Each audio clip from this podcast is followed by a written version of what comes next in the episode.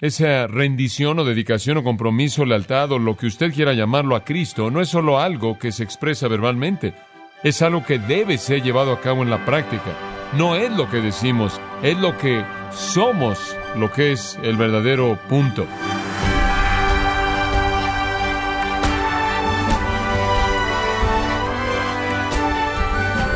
Le saluda a su anfitrión Miguel Contreras, dando la bienvenida a esta edición de Gracia a vosotros con el pastor John MacArthur.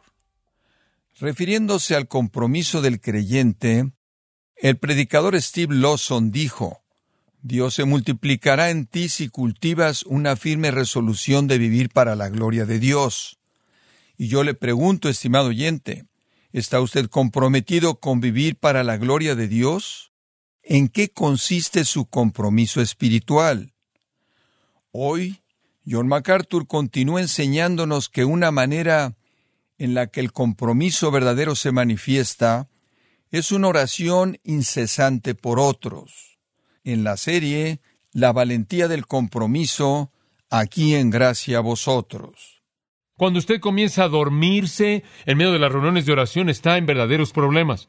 No me importa lo que usted conozca, no me importa cuál sea su posición, usted está mal. Es un peligro latente que los cristianos enfrentan, que tienen un conocimiento de la doctrina y entienden los principios prácticos y se vuelven satisfechos y la oración no tiene lugar. ¿Con qué frecuencia debe orar? Siempre. Dice usted, pero no puedo andar por todos lados orando, orando, oh Señor, y choco. Vamos a ser como los fariseos que estaban lastimados y sangrando. Un grupo de fariseos viviendo ahí durante la época de Jesús y obtuvieron ese nombre porque pensaban que era un pecado, vieron a las mujeres y cuando una mujer venía cerraban sus ojos y continuamente chocaban con las paredes. Entonces no queremos que choque con las paredes, esa no es la idea. El orar siempre no significa que cargue usted su libreta de oración y está hablando en voz baja todo el tiempo. El orar es comunión con Dios, significa estar abierto a la presencia de Dios. Jesús lo dijo en Lucas 21:36, orad por tanto y orad siempre. Los apóstoles en Hechos 6:4 se entregaron continuamente a la oración. Romanos 12:12 continúen diligentemente en oración. Filipenses 4:6 la misma idea. Primera de Tesalonicenses 5, orad sin cesar. Ahora eso no significa que usted está ahí moviendo los labios y no puede hablar con nadie significa que tiene una conciencia de Dios. Por ejemplo, cuando usted ve algo bueno, le da gracias a Dios. Cuando ve algo malo, le pide a Dios que lo corrija. Cuando ve algún problema, le pide a Dios que le enseñe lo que necesita aprender y después lo libre de eso. En otras palabras, todo lo que sucede está relacionado con Dios, ¿se da cuenta? Es simplemente un flujo de vida con una conciencia de Dios. Esto es parte del compromiso. Simplemente vivir mi vida en una conciencia de Dios orientada hacia Él, sensible a Él, de tal manera que todo pensamiento se vuelve a Él. Toda actitud se orienta hacia Él. Todo lo que veo es interpretado hacia arriba, hacia Él. Entonces debo orar en todo momento. Siempre consciente, capaz de hacer eso. Y claro, ese es un área en la que usted tiene que enfrentar con el pecado. Porque si hay pecado ahí, hombre, eso realmente bloquea esa comunión dulce, ¿no es cierto? Eso realmente bloquea el gozo de esa comunión. Bueno, ¿cómo debe usted orar? Bueno, no solo siempre, sino dice en toda oración y súplica. Variedad. Todas las formas en privado, público, de manera verbal, en silencio, fuerte, planeado, espontánea, lo que sea, de pie, de rodillas, levantando manos santas, cualquier cosa, simplemente ore, todo tipo, en toda manera. Y dice velando, me encanta eso, con toda perseverancia y súplica. Súplica es una palabra específica, dayasaos, simplemente significa oraciones específicas, definidas. Velad y orar de manera definida. Es tan importante orar de manera definida. Observe, simplemente orar por generalidades no tiene sentido. Simplemente no tiene razón alguna. No hay razón para orar en generalidades, porque usted nunca sabe si Dios va a responderlas.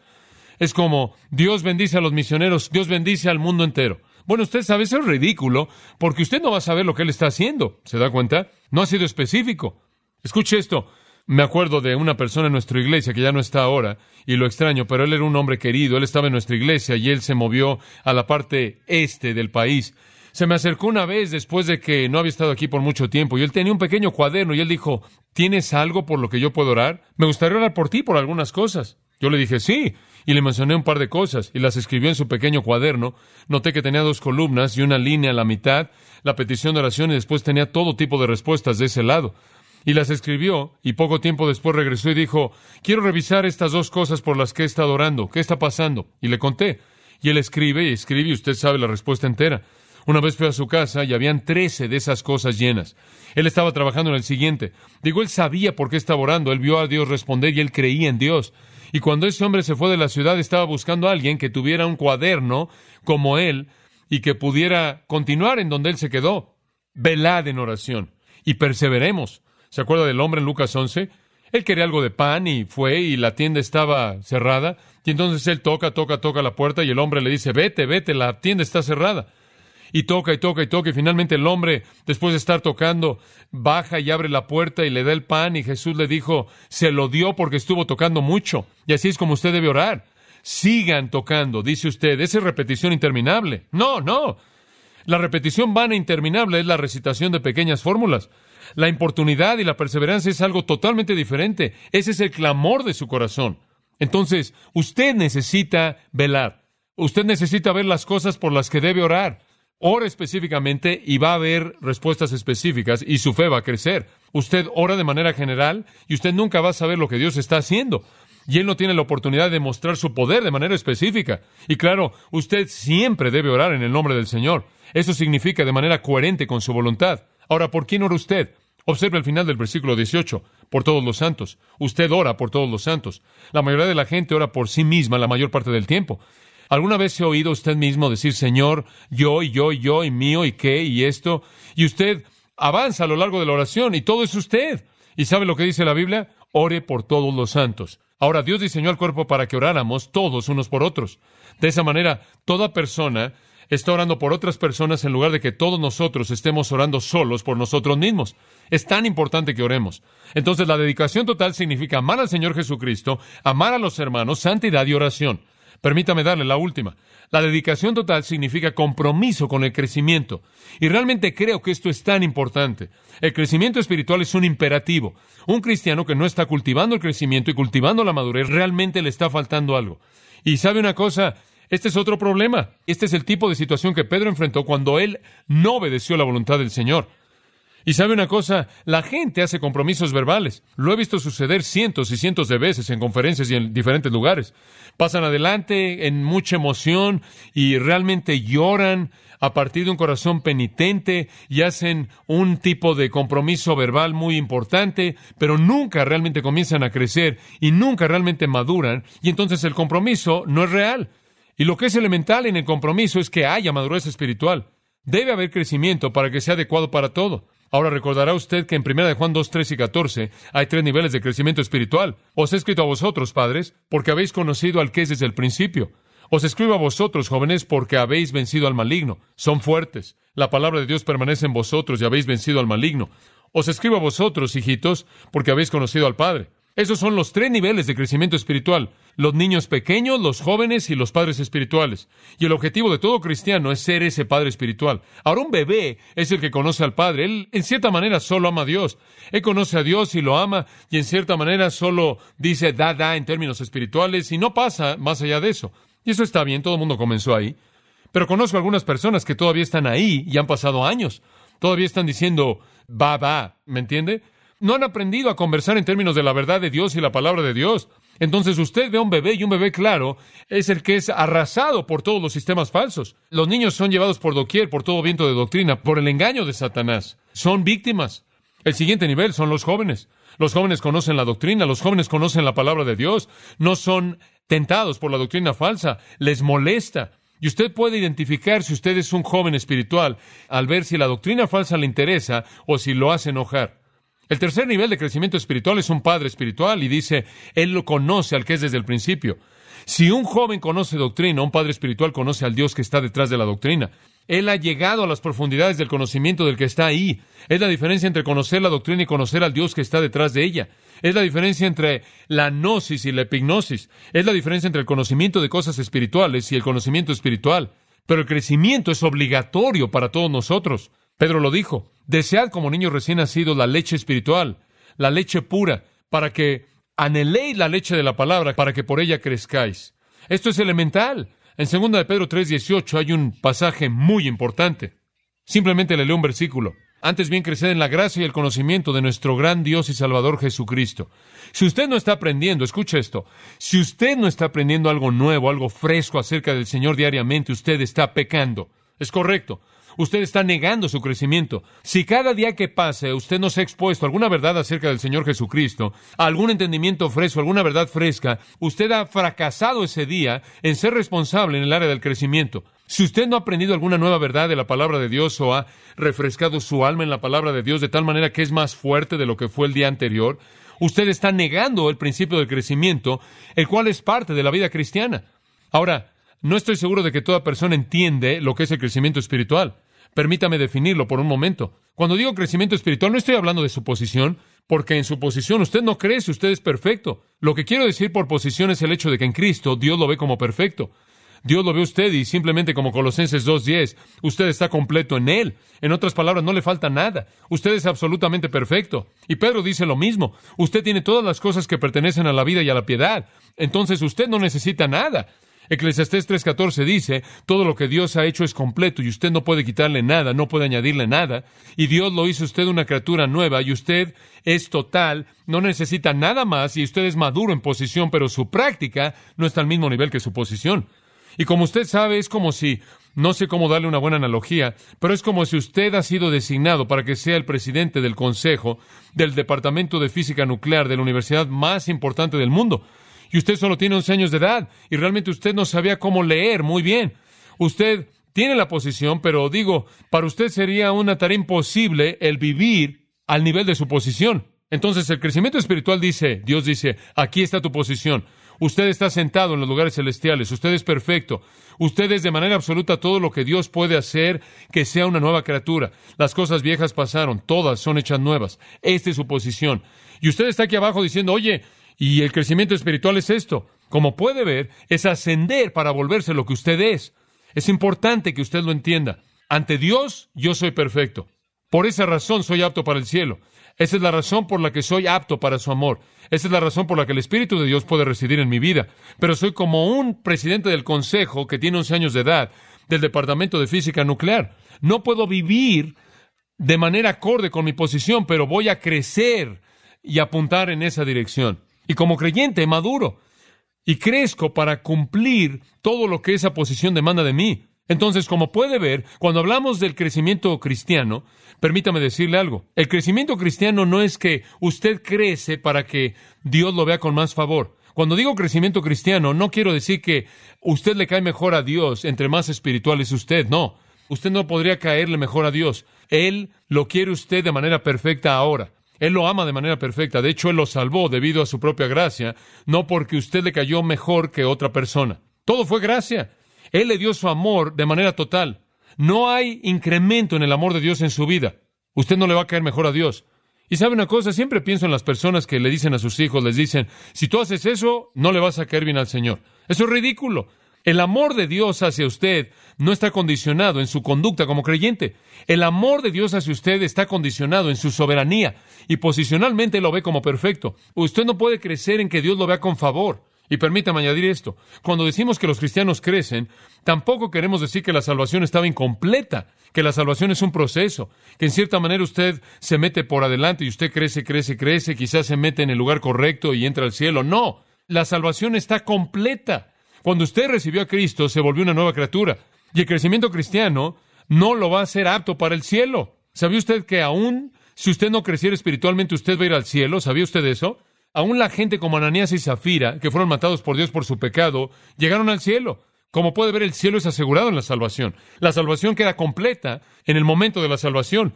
Usted disfruta de manera perfecta del favor de Dios en la salvación. Posicionalmente, todo eso está cubierto y eso no tiene nada que ver con su crecimiento. El crecimiento es la práctica de vivir realmente lo que usted es. Y sabe una cosa, hay muchos estándares falsos para el crecimiento espiritual. Uno de ellos es el tiempo. Algunas personas creen que el crecimiento espiritual se mide por el calendario. Bueno, soy un cristiano maduro porque he sido cristiano durante 20 años. Usted puede ser uno durante 80 años y no ser maduro, ¿no es cierto? Hay muchos así, créame. Hay iglesias que simplemente están llenas de personas que han sido cristianos durante años y son infantiles, absolutamente infantiles.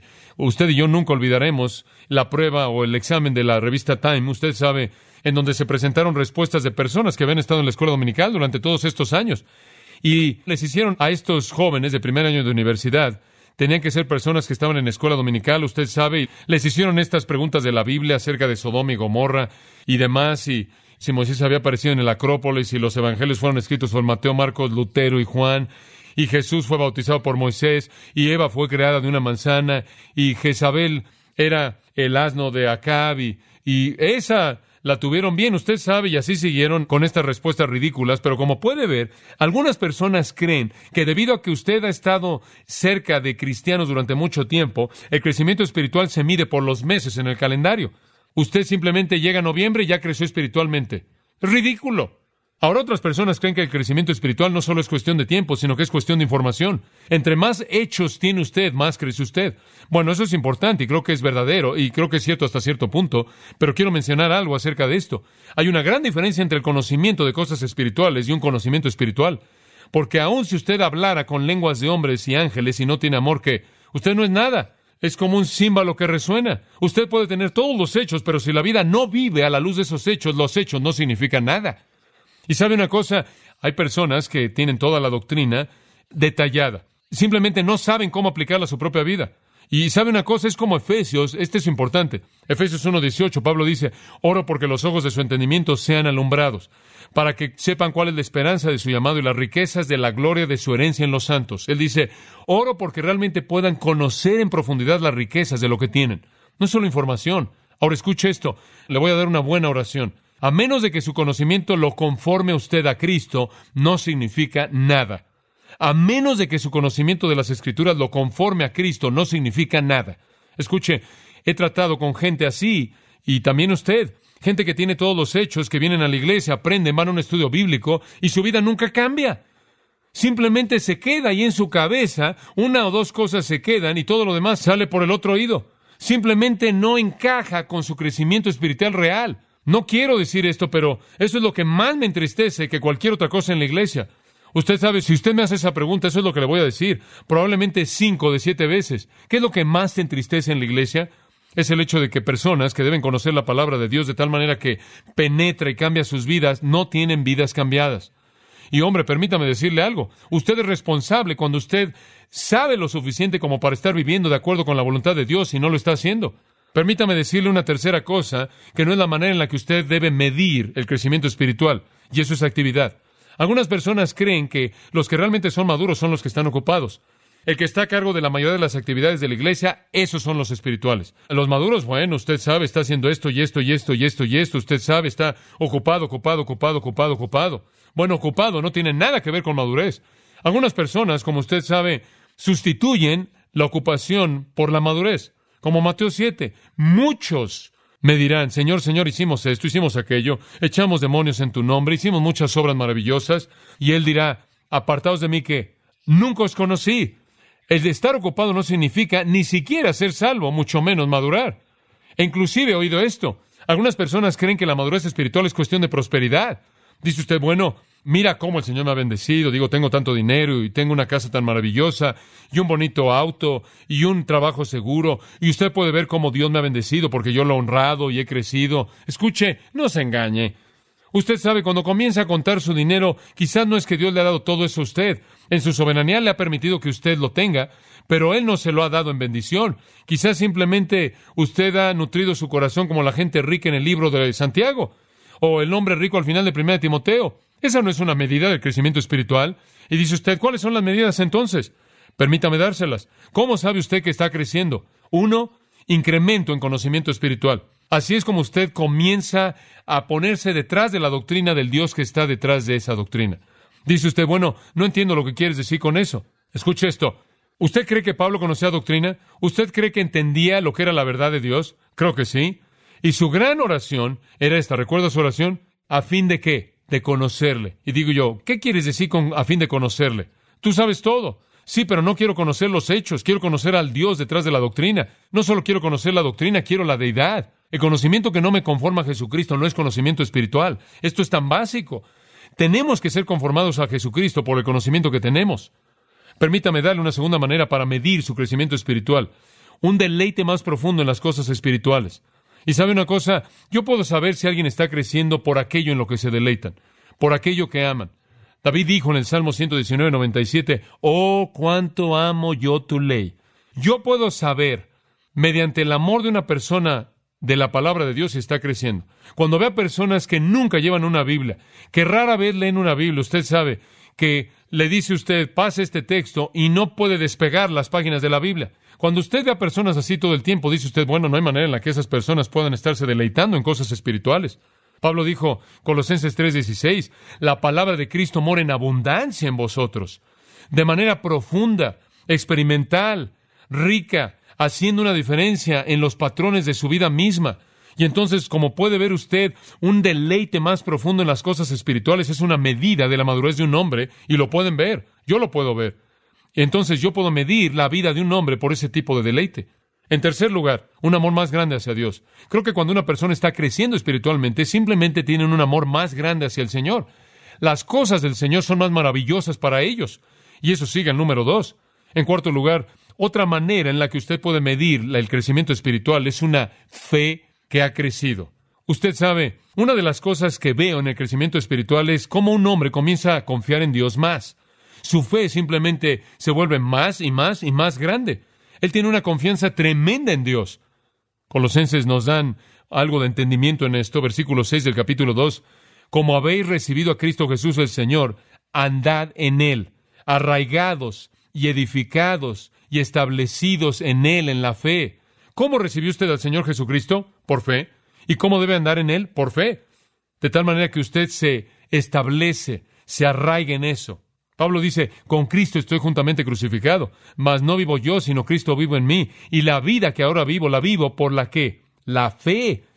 El Hijo de Dios quien me amó y se entregó a sí mismo por mí. La madurez espiritual se mide por el hecho de que usted confía o no en Dios. Entre más crece usted, más confía en Él. Entre más confía en Él, más confía en Él. Y puedo acordarme el día en mi vida, simplemente para darle una ilustración personal. Puedo acordarme del día en mi vida, el periodo de tiempo en mi vida, cuando dejé de temer a la muerte. Nunca tuve un temor eh, morboso de la muerte, pero siempre me sentí ansioso por ella. Hace años atrás, cuando estaba volando, iba en un avión, dije, mira, yo espero que esto aterrice bien. Y tuve un par de situaciones ahí medio nerviosas y realmente me, me asustó. Yo era el que tenía las palmas de las manos sudadas y usted sabe, enfrenté eso por un tiempo y, como usted sabe, podía ver el día en mi vida, en mi madurez, cuando de pronto eso cambió. Y puedo mirar atrás y me subo un avión hoy y digo, hombre, estas personas en este avión tienen suerte porque nada le va a pasar a este avión porque no he terminado. El Señor sabe eso. Espero que usted valore esto. Vamos a Fort Wayne, Indiana. El, el avión perdió un motor. Solo tenemos dos motores en un pequeño 737. Y esta cosa se hacía así y no parecían poder equilibrarlo. Iban pasando ahí por encima de las copas de los árboles y estaba inclinándose así el ala de un lado y se inclinaba así del otro lado y todo tipo de cosas extrañas estaban pasando. Y la señora que estaba a mi lado dijo, oh, se acabó mi vida.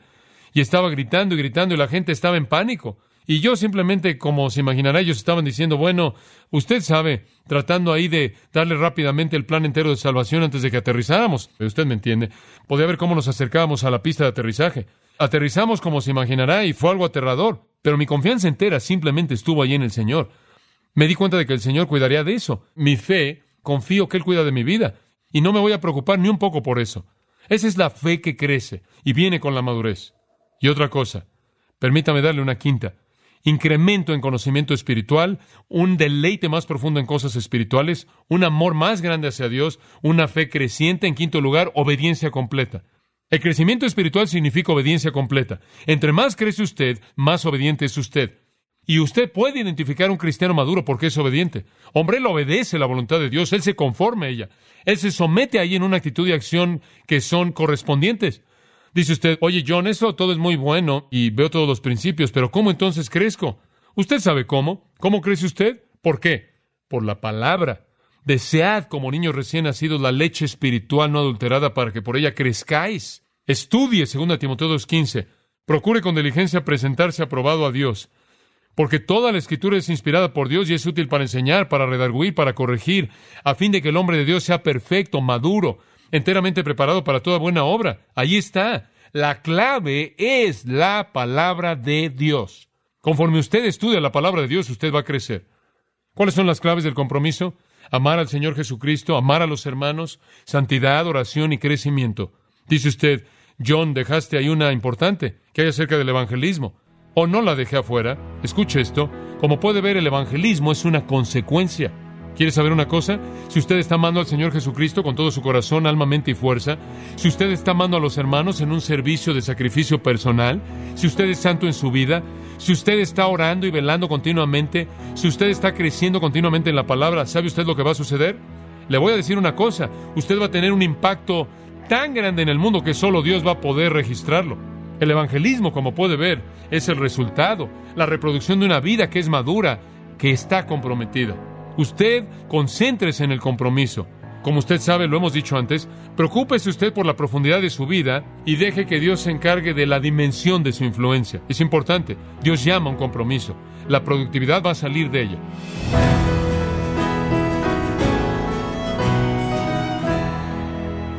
Don MacArthur nos ha recordado que no debemos confundir el estar ocupados en la iglesia con la madurez espiritual. El tipo de compromiso que debemos buscar es un compromiso espiritual traducido en crecimiento espiritual. En la serie La valentía del compromiso, aquí en gracia a vosotros.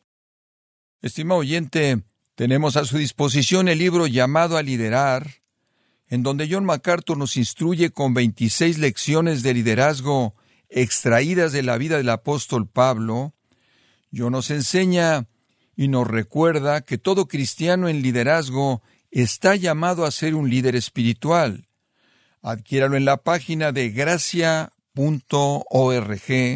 o en su librería cristiana más cercana. Y le recuerdo que puede descargar todos los sermones de esta serie La valentía del compromiso, así como todos aquellos que he escuchado en días, semanas o meses anteriores, animándole a leer artículos relevantes en nuestra sección de blogs, ambos en gracia.org. Si tiene alguna pregunta o desea conocer más de nuestro ministerio, como son todos los libros del pastor John MacArthur en español, o los sermones en CD que también usted puede adquirir, escríbanos y por favor mencione la estación de radio por medio de la cual usted nos escucha en gracia a vosotros. Es importante conocer no solo el país y ciudad de donde usted nos escucha, sino también la radio. Para quienes contactan nuestro ministerio por primera vez, pueden solicitar una copia del mensaje de promoción sin costo alguno, un mensaje por oyente únicamente. Si usted vive en los Estados Unidos o Puerto Rico, escríbanos a Gracia Vosotros, P.O. Box 4000, Panorama City, California 91412. O puede escribirnos a través del siguiente correo electrónico radio arroba gracia.org. Bueno, en nombre de John MacArthur y el personal de este organismo, queremos darle las gracias por su tiempo y sintonía y queremos pedirle que no deje de orar por este ministerio, como también por la estación de radio por la cual usted nos escucha de lunes a viernes. Este es su amigo Miguel Contreras, invitándole a sintonizar nuestra próxima edición para que juntos continuemos desatando la verdad de Dios un versículo a la vez. No se lo pierda, aquí en Gracia a Vosotros.